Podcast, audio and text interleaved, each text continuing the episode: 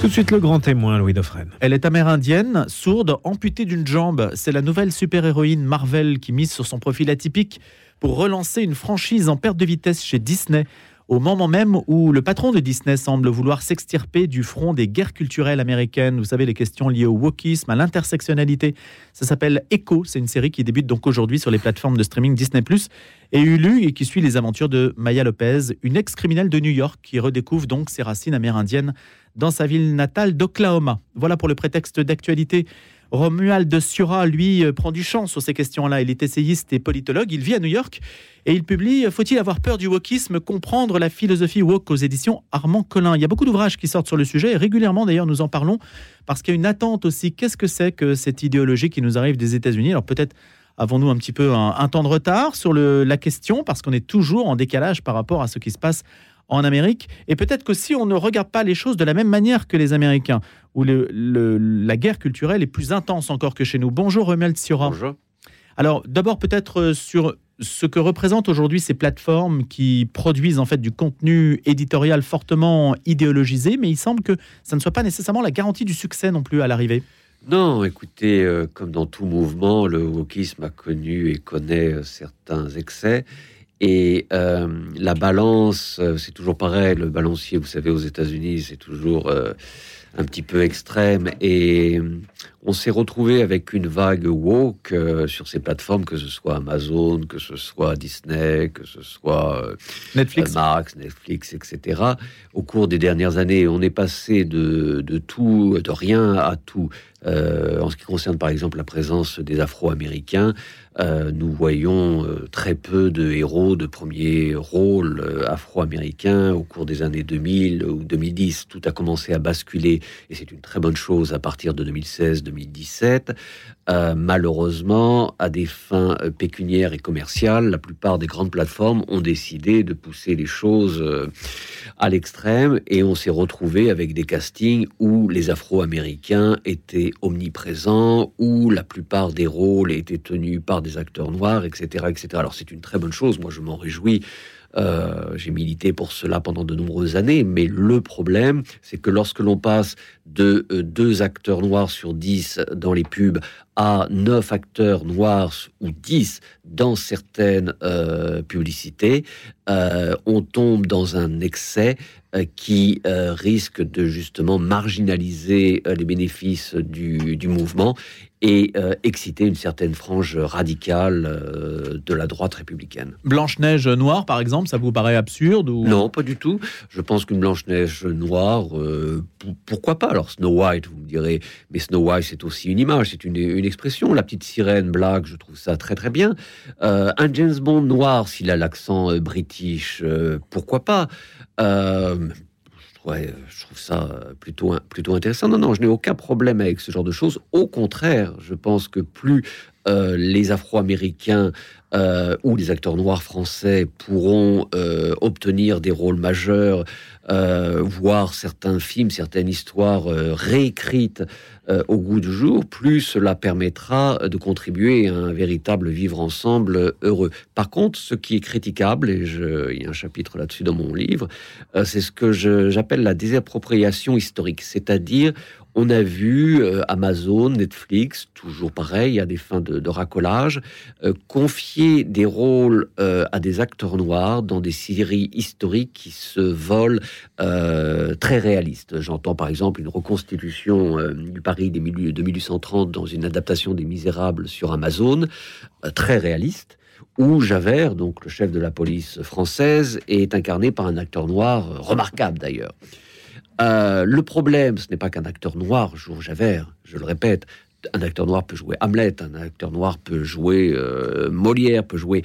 Mais lorsque nous sommes dans des conventions théâtrales, euh, ou alors lorsque nous sommes dans des films comme Blanche-Neige, comme La Petite Sirène, je n'ai jamais compris la crise de certains radicaux contre le fait que La Petite Sirène soit incarnée par une actrice noire. On parle d'une sirène. Une sirène n'a pas de mmh. couleur de peau. de, euh, rien que cela est aberrant. Par contre, dès qu'on se retrouve dans le contexte de séries euh, historiques réalistes, il y a un danger de désappropriation historique. J'entends par là que euh, lorsque nous voyons des reconstitutions donc de Paris en 1830 où le chef de la police est noir, où nous voyons des reconstitutions des États-Unis en 1880 où un général d'armée est noir, euh, se mariant avec une femme blanche acclamée par des généraux noirs blancs euh, à la sortie de l'Église, on est dans la désappropriation historique. C'est-à-dire que on trahit euh, l'histoire des populations américaines euh, qui, en 1830, à Paris, euh, étaient très loin d'obtenir des postes semblables à celui de Javert ou qui étaient très loin d'obtenir des postes d'officiers dans l'Amérique des années 1880. Oui, il y a une sorte de mensonge à l'envers, en fait. On reconstitue l'histoire. Et donc, on trompe les populations, les jeunes populations actuelles sur hmm. leur propre histoire. J'ai vu des étudiants venir vers moi en me disant Mais écoutez, il n'y avait pas vraiment de ségrégation aux États-Unis dans les années 1880. Moi, j'ai vu qu'un général était noir ou une autre, la fille d'un ambassadeur euh, du Sénégal qui me dit, mais écoutez, en France, c'était quand même très différent. Le chef de la police, justement, à propos des misérables, était noir, etc. Donc, on peut parler de désappropriation historique euh, puisque l'on vole euh, l'héritage de souffrance qui est celui de la plupart de des communautés afro-américaines, afro-européennes, à des fins commerciales et à des fins de racolage afin d'obtenir plus d'audience. Donc bref, pour conclure, oui, il y a eu des excès de la part de ces plateformes et je pense qu'elles ont plutôt desservi euh, les causes woke qu'autre chose. Romain Surin, le, je rappelle que vous êtes aussi expert à, l'IRIS hein, et que vous dirigez l'Observatoire politique et géostratégique des États-Unis. Donc, on pourrait parler de beaucoup d'autres choses en lien avec les États-Unis. Il y a la primaire qui commence là-bas. On en a déjà parlé sur notre antenne et on parlait tout à l'heure de Charles-Joseph Bonaparte, qui est le fondateur du, fameux FBI aux, États-Unis. Euh, ce qui nous amène donc à croiser l'histoire de, France et puis aussi de, de l'Amérique. Comment, sur quel mode vivez-vous l'analyse du wokisme? Parce qu'il semble qu'en France, beaucoup d'ouvrages paraissent, hein, je m'en fais souvent l'écho d'ailleurs, et c'est souvent vécu sur un mode, sur le mode de la peur, et, parfois même de l'hystérie. Oui, je crois que vous avez très bien résumé la chose. Euh, ce qui est très curieux en France, c'est de voir des intellectuels de, de haut niveau, euh, justement, euh, souffrir de cette peur, contribuer à cette hystérie et tout mettre dans le, dans le même sac. Euh, Alors, distinguer. Comment? Par exemple, prenons par exemple la, la, la, théorie du genre ou la question transgenre. La question transgenre, par exemple. Euh, aujourd'hui, lorsque l'on entend certains intellectuels français, Michel Offray ou d'autres, totalement opposés. Euh, Michel Offray qui viendra bientôt. Ah, très bien.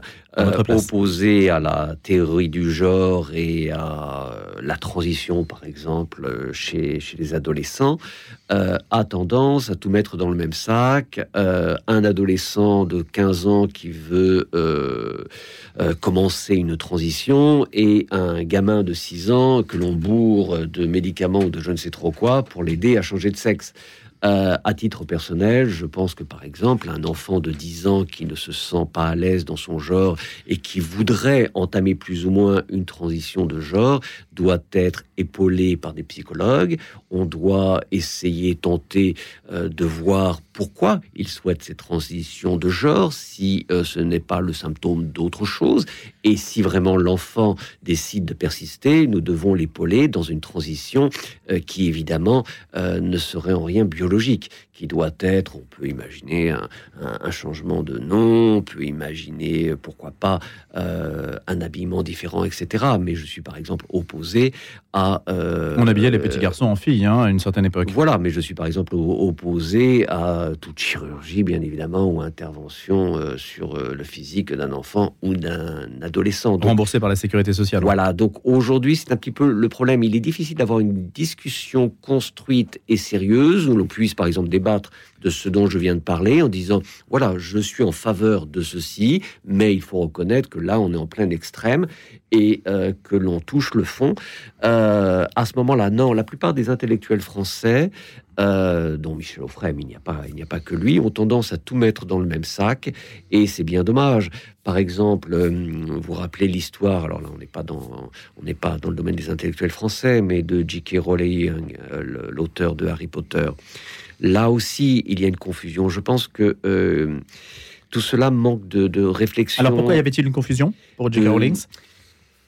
Tout cela manque de, tout cela est plein de confusion, manque de bon sens et de réflexion. je pense qu'il faut rester calme. Donc, pour en revenir à J.K. Rowling, nous partons d'une personne qui euh, admet la théorie du genre. Donc, la théorie du genre, pour synthétiser en quelques mots, euh, chacun naît avec un sexe biologique, masculin, féminin. Le genre, par exemple, qui nous détermine en tant que garçon, fille, homme, femme, est une construction sociale et culturelle. Euh, c'est-à-dire euh, les petits garçons s'habillent en bleu, les petites filles en rose, les petits garçons jouent avec des camions, les petites filles jouent avec des poupées. Alors on peut réfuter la théorie du genre, on peut me dire, écoutez, non, tout ça, c'est, je n'y crois pas, ça ne m'intéresse pas, etc. À partir de là, ok, c'est une position. Voilà. Hmm. Par contre, si vous me dites, oui, euh, Romuald Sura, j'admets la théorie du genre, vous avez tout à fait raison, euh, c'est une construction euh, socioculturelle, etc., comme J.K. Rowling l'a fait. on ne peut pas, comme elle l'a ensuite tweeté, dire non, des hommes qui ont leurs règles n'existent pas, ce n'est pas possible tout a été basé, si vous tout vient d'un tweet, si vous en souvenez, où elle a dit mais euh, les personnes qui ont leurs règles, normalement on appelait ça femme, femme, femme, hein, si je si je ne me trompe. C'est-à-dire que pour elle, un homme ne peut pas avoir ses règles comme euh, aujourd'hui le, planning familial, par exemple, le, le, dit ou l'a même illustré à travers certaines affiches, etc., etc. Donc, une fois encore, si vous me dites je ne crois pas je n'accepte pas la théorie du genre, ça fait sens. C'est tout à fait normal que vous ne puissiez pas admettre qu'un homme puisse avoir ses règles. Mais si vous admettez que le genre est une construction sociale, c'est-à-dire, je le répète, qu'une personne hmm. née avec un sexe biologique masculin décide de euh, ce, un ressenti pour un autre genre que celui qui lui a été assigné à la naissance, donc le genre homme, garçon, et se euh, retrouve dans le genre féminin, masculin, et décide euh, de s'investir dans ce genre et donc de se euh, considérer comme une femme via le genre, cette personne donc est une femme, de par le genre qu'elle s'est choisi, mais c'est plutôt l'inverse, pardon, vous avez compris, la femme. Oui, bien sûr, vous changez de sexe voilà, parce que une femme de genre. qui change de genre et qui mhm. donc se veut un homme peut se revendiquer un bon, homme. Et alors, en fait, Romal Surin donc à partir de là, J.K. Rowling s'est un petit peu euh, mélangé euh, euh, les pinceaux et donc on est une fois encore dans, dans un quiproquo qui, en fin de compte, n'est basé que sur un manque de compréhension, un manque de réflexion, un manque de clarté. Une fois encore, je comprends que l'on puisse réfuter la théorie du genre, mais si on l'accepte, on doit donc accepter le fait que oui, euh, un homme euh, puisse euh, avoir ses règles. Donc une fois encore, le débat est biaisé. Oui, mais c'est purement théorique, puisque dans les faits, biologiquement parlant, ça ne peut pas être le cas. Mais c'est tout. la théorie du genre repose justement sur la théorie. C'est bien, eh bien, théorie. Tout à fait. Hmm. Biologiquement, mais il est très clair que biologiquement, un homme ne peut pas avoir ses règles. Euh, à part quelques excités euh, qui vous diront que non, mais on euh, il n'y a pas d'homme, il n'y a pas de femme. Non, il y a des personnes qui naissent avec un sexe masculin, d'autres personnes qui naissent avec un vagin. Ça, c'est indiscutable. Qu'ensuite, la personne qui est née avec un vagin euh, est un ressenti masculin et souhaite s'identifier au genre masculin et donc devenir socialement un homme, s'habiller comme un homme, avoir le nom d'un homme, c'est tout à fait respectable. Et à partir de là, on peut parler d'un homme, mais on parle du genre. On peut parler d'une personne au ressenti genre masculin ayant ses règles, mmh. donc d'un homme ayant ses règles. Mais, mais tout ça repose sur un postulat. Tout à fait, bien évidemment. Mais Romain Sura, comment expliquez-vous que ce sujet est atteint euh, une telle euh, centralité dans les débats publics. Est-ce qu'aux États-Unis, d'ailleurs, c'est le cas? Et est-ce que la guerre culturelle qui se joue, parce que les primaires ont commencé aux États-Unis, est-ce que ça se focalise sur ces questions-là? Oui, bien, bien évidemment. Alors pourquoi euh, ces questions occupent une telle place aujourd'hui? Euh, Comme vous le savez très bien, nous sommes dans une fin euh, de civilisation, c'est-à-dire que la grande parenthèse occidentale qui a débuté à la Renaissance, qui euh, s'est développé ensuite avec le siècle des Lumières, qui a trouvé son aboutissement, on pourrait dire, au XIXe siècle, et euh, politique et culturel après la Seconde Guerre mondiale, avec euh, la Déclaration universelle des droits de l'homme, la création de l'ONU, etc. Cette grande parenthèse civilisationnelle est en train de toucher à sa fin. Nous sommes... et avec elle, donc, toutes les institutions que ce soit religieuse, que ce soit politique, que ce soit les valeurs euh, chrétiennes, que ce soit les valeurs de démocratie, euh, toutes ces valeurs euh, que l'on apprécie ou pas ne parlent plus malheureusement une grande partie de nos populations. Et ce sont ces valeurs qui ont construit notre civilisation. Donc, à partir de là, euh, lorsque nous sommes en crise, il y a bien évidemment une forme d'anxiété. Et lorsqu'un mouvement sociétal de cette ampleur, de l'ampleur du wokisme, qui pour moi, comme je l'explique dans le livre, est dans le prolongement des valeurs issues de la Renaissance, des valeurs euh, issues du siècle d'une lumière et même des valeurs du christianisme originel, voit le jour, il y a bien évidemment une crispation, une peur, comme vous le disiez euh, auparavant, Expliquez, et donc Romain un refus, un rejet euh, d'une mouvance telle que celle-ci. Expliquez, Roman Sura, le lien entre wokisme et christianisme original. C'est très simple. Quel est le plus grand mouvement révolutionnaire et émancipateur de l'histoire humaine? Le christianisme. Quel est le message le plus libérateur euh, qui a été euh, apporté à l'humanité? C'est celui de Jésus. Et euh, je pourrais dire, je suis athée, je me revendique, c'est un peu idiot de se dire revendique, car j'aurais aimé avoir la foi. Malheureusement, je n'ai pas été touché par la grâce, peut-être que cela deviendra, à l'heure qu'il est, cela ne l'est pas. Mais seul un imbécile pourrait dénier le message absolument révolutionnaire du christianisme originel et porté par Jésus-Christ. Donc oui, euh, toutes les valeurs émancipatrices de notre civilisation occidentale, qui est très critiquable sur de nombreux points, colonialisme, etc., bien évidemment, mais qui demeure néanmoins une très belle civilisation, comme le christianisme est, une- idée civilisationnelle euh, unique, peut-être dans l'histoire humaine. Euh, bien évidemment, donc tous les mouvements qui ont suivi le christianisme, qui en sont issus, donc les valeurs de la Renaissance, euh, même si elles s'inspirent euh, évidemment de, des antiquités grecques et, et romaines, que ce soit les valeurs du siècle des Lumières, que ce soit les grandes valeurs de démocratie, les valeurs d'égalité, les valeurs. Enfin, c'est pas à vous que je vais apprendre cela, sont toutes euh, issues euh, du euh, christianisme originel. Et qu'est-ce que le wokisme? Une fois encore, le wokisme Mhm. débarrassé de ses excès, le wokisme débarrassé de ces, des caricatures que euh, certains radicaux conservateurs veulent en faire. Qu'est-ce que le wokisme? Si ce n'est un mouvement de libération Libération au genre, c'est-à-dire que une fois encore, seuls les imbéciles euh, vont euh, dénier le fait que certaines personnes naissent avec un pénis et d'autres avec un vagin. Mais néanmoins, aujourd'hui, nous pouvons nous euh, libérer de la prison du genre. Si mon ressenti est d'être féminin, Donc la libération peux. du corps, en fait. hein. le corps peut être perçu comme une du prison, corps, ce qui est très platonicien hein, comme vision. Du genre, mais aussi euh, de la liberté d'expression, aussi euh, de, euh, de, de- de nombreuses théories, comme la théorie.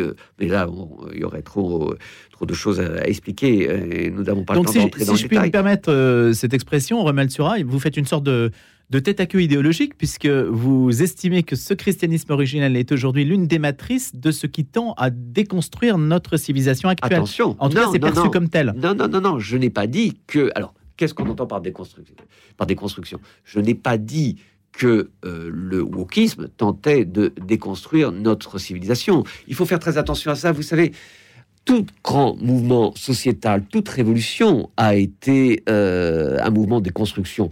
N'allons pas plus euh, loin, ne remontons pas plus loin que la Révolution française. Aujourd'hui, personne n'irait mettre en doute l'importance de l'égalité, de la démocratie, etc. Mais rappelons-nous certains grands penseurs euh, que, nous respectons tous aujourd'hui, mais qui considéraient euh, la Révolution française comme un grand mouvement de déconstruction qui n'avait d'autre but que de détruire notre civilisation. Rappelons-nous un génie comme Chateaubriand, parfois noyé dans son conservatisme ultra, qui voyait dans toutes les valeurs démocratiques euh, du 19e siècle la décadence et la fin de notre civilisation, etc., etc. Ceux qui ont vu dans la révolution sexuelle également euh, une attaque contre nos valeurs, etc., etc. Non, le wokisme, une fois encore débarrassé de ses excès, est un mouvement de déconstruction de certains euh, archétypes, de certaines valeurs aujourd'hui erronées, euh, mais en rien un mouvement ayant pour objectif de détruire une civilisation. Et qu'est-ce que voudrait dire qu'est-ce que qu'est-ce que voudrait dire de, de vouloir détruire une civilisation? Ça n'aurait pas pas de sens. Non, le wokisme s'inscrit dans la grande lignée des. euh, Bah, quand on déboulonne des statues, quand même, un petit peu. oui, non, on l'a toujours fait. N'a-t-on pas déboulonné euh, Louis XV ou Louis XIV en 1789 N'a-t-on pas déboulonné euh, ensuite telle ou telle personne? N'a-t-on n'a- n'a-t-on pas déboulonné euh, Pétain?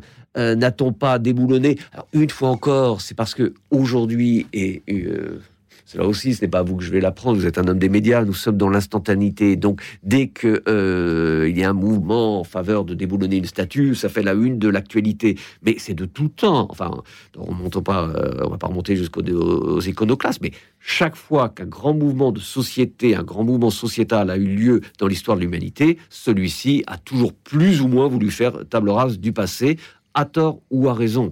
Mais euh, pour ce qui est de l'histoire des statues, je pense que oui, certaines statues n'ont plus aujourd'hui. Euh, et il serait stupide de dire euh, non, nous devons conserver, nous ne devons pas juger avec les yeux d'aujourd'hui. Hier, nous avons passé notre temps depuis 2000 ans à déboulonner des statues. César a déboulonné Pompée, Auguste a, déboulonné son oncle, César à plusieurs reprises, etc., etc. Donc non, il n'y a rien de nouveau sous le soleil avec le wokisme quant à ça. Romain Siora, donc c'est une euh, lecture évidemment euh, euh, qui nous invite à penser que ce qui arrive aujourd'hui, ce mouvement-là hein, du wokisme, donc de l'éveil aux injustices, etc., l'intersectionnalité, peut déboucher sur un, autre type de société. Quelle est la société rêvée de ce courant d'idées? Puisque s'il prend sur l'opinion, c'est qu'il est toujours porteur d'un rêve ou d'une utopie. Donc, qu'est-ce que c'est? C'est la libération de toutes les injustices? C'est quoi?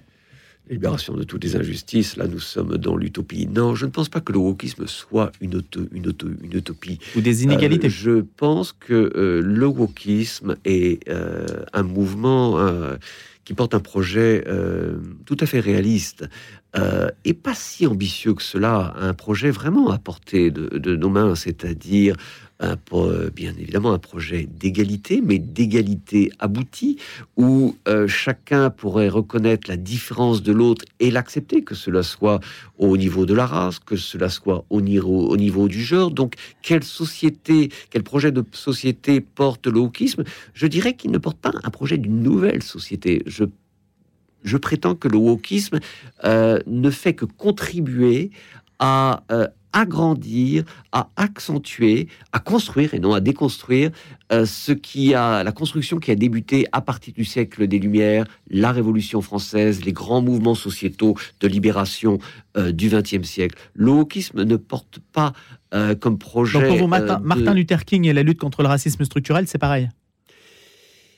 Oui, oui, je sais que ça peut paraître, cela peut paraître hmm. contradictoire, mais pas du tout. Euh, Martin Luther King. En une minute, hein, il nous reste une minute malheureusement. En quelques mots, Martin Luther King se battait pour que un noir et un blanc puissent avoir les mêmes droits. Quelle est l'étape suivante? Est que le blanc euh, accorde bien évidemment et reconnaisse les, droits qui sont le sien au noir, mais reconnaisse aussi sa différence.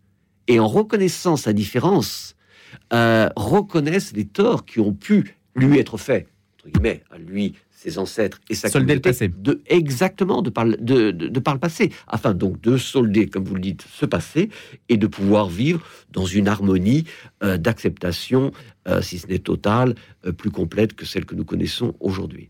Merci beaucoup Romain Sura pour ces explications sur l'idéologie woke. Hein. Faut-il avoir peur du wokisme avec un point d'interrogation? On aura compris que votre réponse est beaucoup plus nuancée justement que celle qui a coutume peut-être d'être véhiculée parfois aujourd'hui dans certains débats. C'est aux éditions Armand Collin. Je rappelle que vous dirigez l'Observatoire politique et géostratégique des États-Unis à l'IRIS et que vous êtes politologue. Merci.